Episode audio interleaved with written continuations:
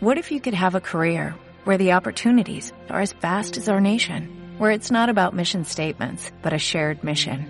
At U.S. Customs and Border Protection, we go beyond to protect more than borders, from ship to shore, air to ground, cities to local communities. CBP agents and officers are keeping people safe. Join U.S. Customs and Border Protection and go beyond for something far greater than yourself. Learn more at cbp.gov/careers.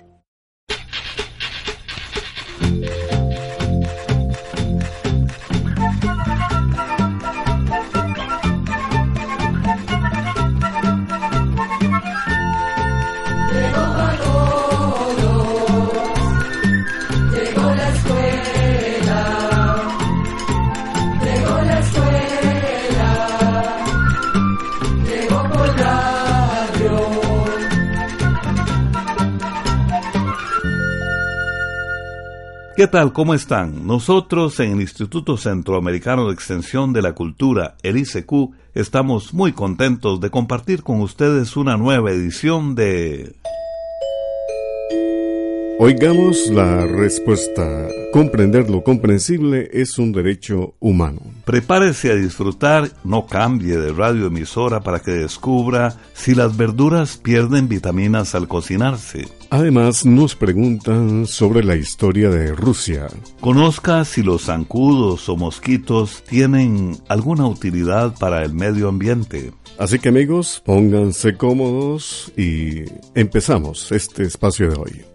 Desde la provincia de Limón en Costa Rica un oyente nos consulta. Me gustaría saber si las verduras pierden vitaminas cuando se cocinan en agua y si conviene conservar el agua o si no importa tirarla. Oigamos la respuesta. Así es, cuando se cocinan vegetales y verduras, éstas pierden una parte de las vitaminas o nutrientes que contienen. Lo que pierden depende de, la verdura y del modo en que se cocinen. Cuando se cocinan en agua, algunos nutrientes se evaporan mientras las verduras hierven, otras vitaminas y minerales quedan en el agua. Por esto se recomienda no botar el agua en la que se cocinaron. Puede aprovecharla, por ejemplo, para hacer una muy buena sopa. Ahora bien, para que pierdan menos nutrientes, se recomienda cortarlas en pedazos para que se cocinen más rápido. Otro consejo que dan es echarlas a la olla una vez que el agua esté hirviendo y sacarlas apenas están listas. Y de ser posible, se recomienda dejarles la cáscara porque de esta manera pierden menos nutrientes. También se recomienda cocinar las verduras en una olla con tapa o en olla de presión para que se cocinen más rápido y tengan que hervir durante menos tiempo. Sin embargo, se dice que la mejor manera de cocinarlas es al vapor, porque de esta manera las verduras y los vegetales no quedan en contacto directo con el agua y así pierden menos sustancias nutritivas. Para esto venden unos coladores especiales que se colocan dentro de una olla con agua hirviendo. Los vegetales se ponen dentro del colador y después se tapa la olla para que se cocinen al vapor. Por último, le podemos decir que otra buena manera de cocinar verduras y vegetales es en un horno de microondas. Amigos, nos complace presentarles una canción del artista limonense en Costa Rica, Walter Ferguson. Nos va a interpretar la canción Calalú. Everybody love Calalú, me say everybody love. Eat it in the morning and you eat it in the night and you eat it when you feel like you go lose your sight. I say, Kalalu, everybody love, Kalalu, me torkudo, Kalalu, me say, everybody love. Eat it in the morning and you eat it in the day and you eat it when you feel like you go break away. Me say, Kalalu, everybody love, Kalalu, me torkudo. Good for your belly and it good for your back. Tighten every joint that is getting slack. I say, Kalalu, everybody look, Kalalu, everybody look. I know a woman, she name Olu. She wake up one morning all black up too and she called to her sister name was Sue. Beg her fi cook up some kalalu, me say. Kalalu, everybody love. Kalalu, me say, everybody love. Good for your belly and it good for your back. Tighten every joint that is getting slack. I say, Kalalu, everybody love. Kalalu, me turkle dove. Eat it in the morning and you eat it in the day and you eat it when you feel like you go break away. Me say, Kalalu, everybody love. Kalalu, me turkle dove. Kalalu, it is a blessing from above. Eat it in the morning and you eat it in the night and you eat it when you feel like you go lose your sight. I say, Kalalu, everybody love. Kalalu, me say, everybody love. Everybody has his own opinion. Some may be right and some may be wrong, but Kalalu, everybody love. Kalalu, me say, everybody love. Kalalu, Kalalu, it is a blessing from above. Envíenos sus preguntas al apartado 2948-1000 San José, Costa Rica. También nos puede contactar al correo electrónico isq.org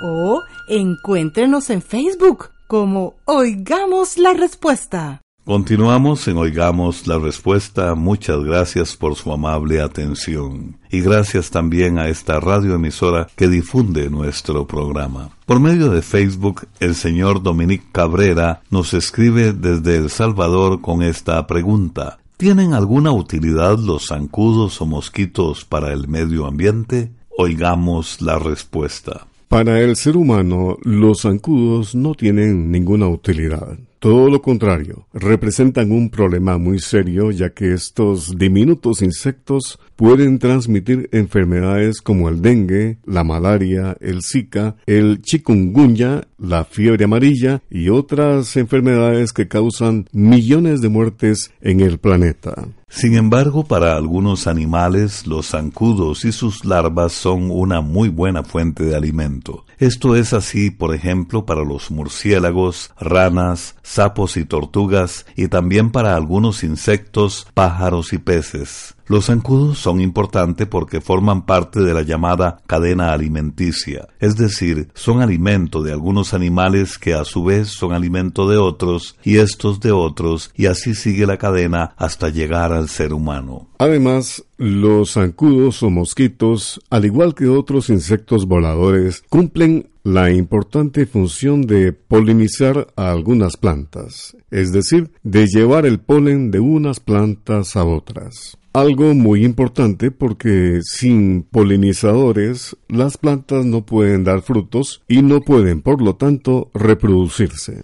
También le podemos contar que estuvimos leyendo que hay científicos muy respetables que tienen muchos años de estudiar a los zancudos y que están discutiendo y tratando de imaginar cuáles serían las posibles consecuencias para el ambiente si se llegara a eliminar los zancudos por completo. En estas discusiones hay científicos que opinan que su desaparición no sería un asunto muy serio, porque creen que los animales que se alimentan de ellos encontrarían otros alimentos y que las plantas serían polinizadas por otros insectos. Opinan que es mucho más serio el daño que los zancudos causan al ser humano. Sin embargo, otros científicos piensan que realmente nadie puede decir de antemano cuál sería la consecuencia de eliminar una especie, y opinan que de poder eliminar a los zancudos, otras especies podrían verse seriamente afectadas, como sería el caso, por ejemplo, de algunos pájaros migratorios. En todo caso, en lo que todos los científicos están de acuerdo es que no resultaría tarea fácil poder eliminarlos, ya que los zancudos son una especie que se reproduce muy fácilmente. Ahora amigos y amigas queremos tomarnos un momento para agradecer a ustedes las muchísimas muestras de cariño y apoyo que nos han hecho llegar a nuestras oficinas y a esta cabina de radio. Muchísimas gracias por confiar en este proyecto que tiene ya 54 años. Extendemos nuestro saludo y agradecimiento a todos los rincones de Centroamérica, Panamá, Costa Rica, Nicaragua, Honduras, El Salvador, Guatemala, Belice y también a otros países hermanos donde también escuchan Oigamos la Respuesta, países como México. Y por supuesto, saludamos a nuestros hermanos centroamericanos en Estados Unidos y en el mundo entero. Hace poco nos enteramos que este programa se escucha en España y eso nos llena de mucha ilusión. Por eso queremos invitar a nuestros oyentes en España y en el mundo entero a que nos sigan en Facebook, que visiten nuestra página web www.isq.org. Repetimos la dirección electrónica www.isq.org y de esta forma se pongan en contacto con nosotros. Será un honor recibir sus solicitudes y atenderles con muchísimo gusto.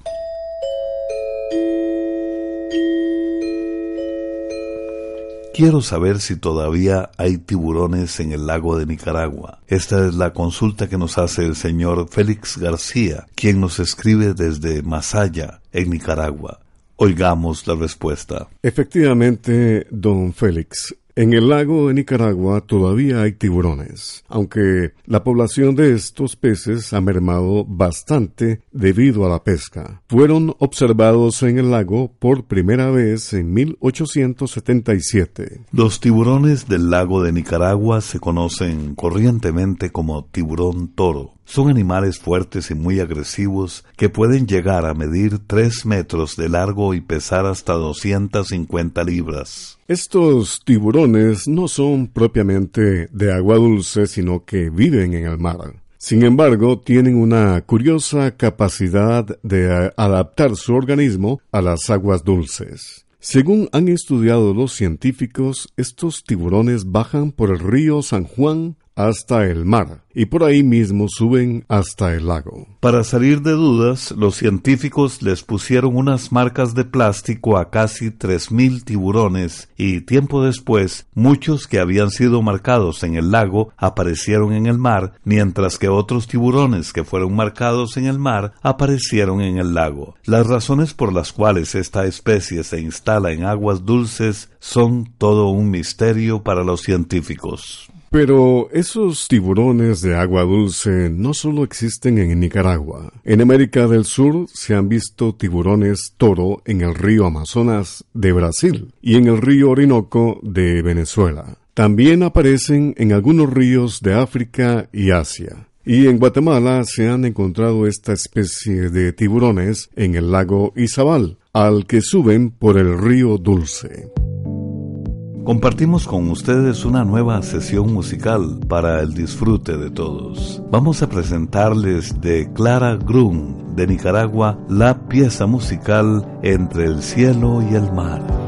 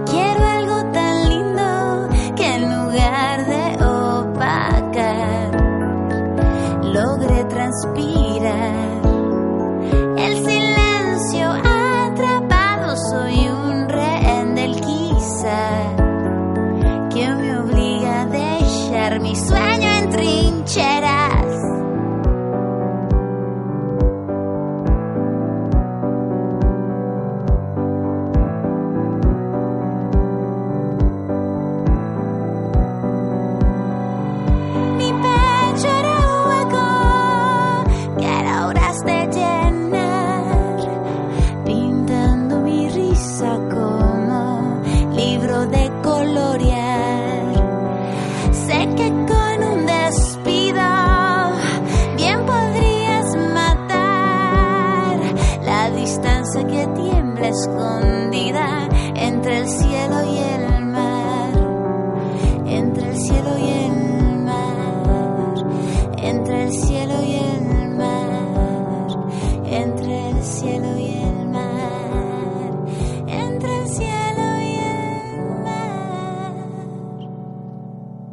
Desea hacernos llegar su pregunta a través de una llamada telefónica, nuestros teléfonos son código de área 506, número 2225 5338 o 2225 5438. También puede contactarnos a través de un mensaje de WhatsApp al teléfono código de área 506, número 8485 5453. Bien, después de la música continuamos con Oigamos la Respuesta. Se envió un oyente por teléfono desde Nicoya, Guanacaste, en Costa Rica. Pide lo siguiente. Quisiera que me hablaran de Rusia. Oigamos la respuesta. Queremos empezar contándole a este amigo oyente que Rusia es el país más grande del mundo. Es tan grande que parte de su territorio está en el continente de Europa y otra parte en Asia. Por eso reúne una gran variedad de pueblos con diferentes costumbres. Rusia tiene una superficie de más de 17 millones de kilómetros cuadrados. El territorio de Costa Rica, por ejemplo, podría caber 335 veces en el territorio ruso y Centroamérica entera cabría 32 veces. Rusia, que oficialmente se llama Federación Rusa, está formada por 26 estados y su capital es Moscú. Los orígenes del pueblo ruso están en varios pueblos, especialmente en el de los eslavos que hace dos mil años vivieron en diferentes partes de ese extenso territorio. Y lo que hoy día se conoce como cultura rusa es una mezcla de las costumbres propias de todos esos pueblos. En Rusia, al igual que en otros lugares, gobernaron reyes que se conocían como zares. Sin embargo, formaron un país de contrastes. El lujo y la belleza de las ciudades contrastaba con la pobreza que sufrían millones de campesinos. Esos grandes contrastes y otras causas provocaron la Revolución rusa que en 1917 acabó con el gobierno de los zares. Y entre el año 1922 y 1991 existió en gran parte del territorio actual de Rusia y otros más la llamada Unión Soviética. En Rusia se habla el idioma ruso, pero también se hablan otros idiomas eslavos. El ruso también se habla en países como Bielorrusia, Kirguistán y Kazajistán, que antes eran parte de la Unión Soviética. La religión más extendida en Rusia es el cristianismo ortodoxo. Se cuenta que poco después de la muerte de Jesucristo, el apóstol Andrés se dedicó a predicar el Evangelio por territorios del centro de Asia, como la actual Turquía, y por tierras que luego serían Rusia y Ucrania. Por eso en ese país hay tanta devoción a San Andrés. Pero también hay fieles de otras religiones como católicos, protestantes, mahometanos y budistas. Cuando se habla de Rusia hay que mencionar algunas de las ciudades y construcciones que le han hecho famosa en todo el mundo. Una de esas ciudades es San Petersburgo, a la que llaman la Venecia del Norte, pues al igual que la ciudad italiana llamada Venecia, tiene más de 800 puentes y canales a orillas de hermosos palacios. En San Petersburgo está el Museo Hermitage, uno de los más grandes del mundo. También es muy famosa la Plaza Roja de Moscú, que se considera el corazón de toda Rusia. La Plaza Roja de Moscú tiene 695 metros de largo y 130 metros de ancho. Junto a ella está el muro de ladrillo del Kremlin, lugar donde están las oficinas del gobierno ruso. Según parece, esa plaza existe desde hace unos 500 años. Era un lugar donde llegaban los comerciantes a vender sus mercancías. En la Plaza Roja también se daban a conocer las noticias más importantes. A mediados del siglo XVI, o sea, en los años de 1500, se construyó al borde de la plaza la Catedral de San Basilio, declarada Patrimonio de la Humanidad por la UNESCO. Moscú, la capital rusa, tiene un metro o tren subterráneo que transporta más personas en el mundo. Diariamente lo usan unos 6 millones de personas. Además, la arquitectura de sus muchas estaciones de tren es muy bella, tanto que se conoce como el Palacio Subterráneo. Rusia también es muy conocida por sus comidas típicas. Muchos de esos platillos son fuertes y grasosos para poder resistir los duros inviernos. Las sopas son una de las comidas que se comen todo el año. Se hacen con verdura y carne o pescado cortado en trozos. La sopa más famosa es el borscht, de origen ucraniano, hecha de remolacha, papa, tomates, repollo y carne. En verano, los rusos no dejan de comer sopas, pero las comen frías. Otros platos famosos son el hecho con carne de ternera, natilla y hojas de repollo rellenas de carne con arroz. Los rusos también comen mucha papa y remolachas. Por otra parte, en Rusia se toma mucho té negro con limón acompañado de repostería y dulces. Finalmente le contamos que en Rusia está el río Volga, que es el río más largo y caudaloso de Europa. El río recorre 3.700 kilómetros antes de desembocar en el mar Caspio. La plaza roja muy blanca, la nieve formaba un tapiz y yo seguía aquel frío domingo a Natalie. Hablaba en francés muy sobre de la revolución de octubre y yo pensaba ya que de la tumba de Lenin iríamos al café Puskin a tomar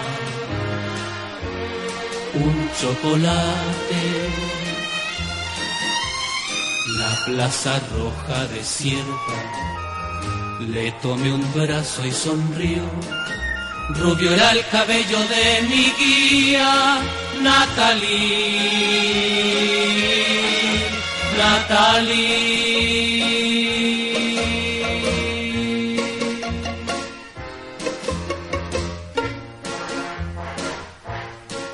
En su pieza de la universidad. Un grupo de estudiantes la esperaba impaciente. Reímos, mucho conversamos, querían saberlo todo. Natalie traducía. Moscú los llanos de Ucrania y Le Champs-Élysées. Oh, de todo se habló, después cantamos. Luego, ellos muy alegres abrieron botellas de champán y de y de bailar.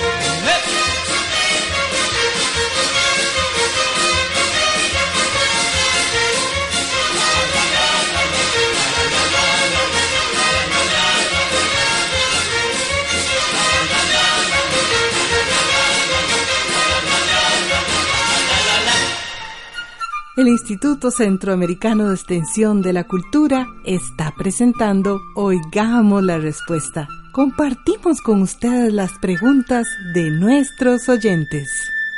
Ya estamos de regreso amigos, luego de la pausa musical. Y aquí está la siguiente consulta de la señora Jessica Marelis Dávila Duarte, quien nos envió su consulta a nuestro Facebook y nos dice, Quiero saber qué hace que las olas del mar se muevan tan fuerte y crezcan de tamaño. Escuchemos la respuesta.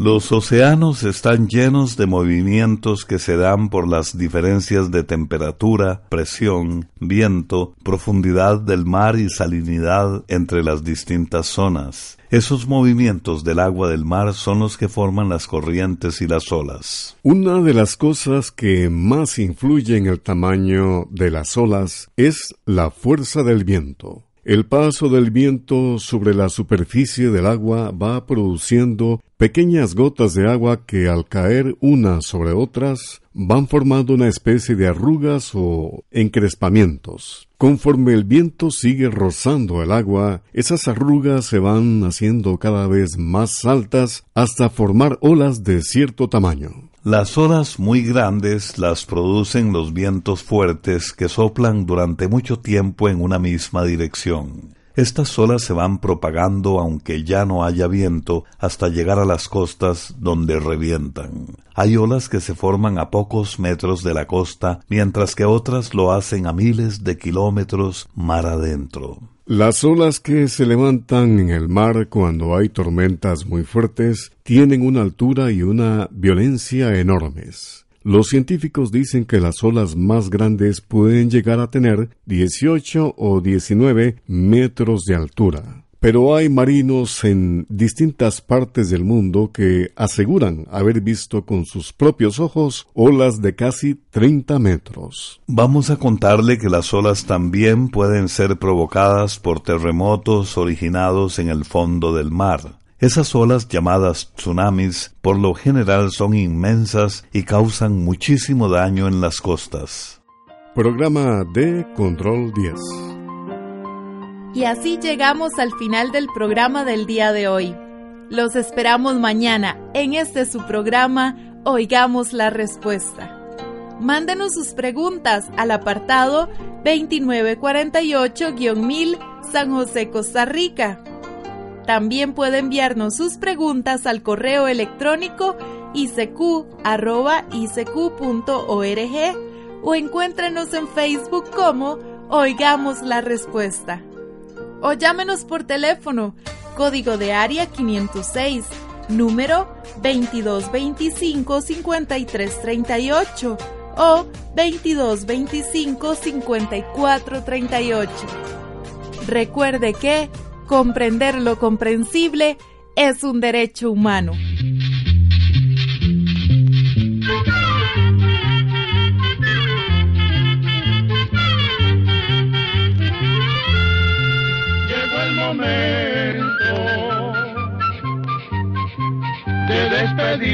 Se va a la escuela, se va cantando.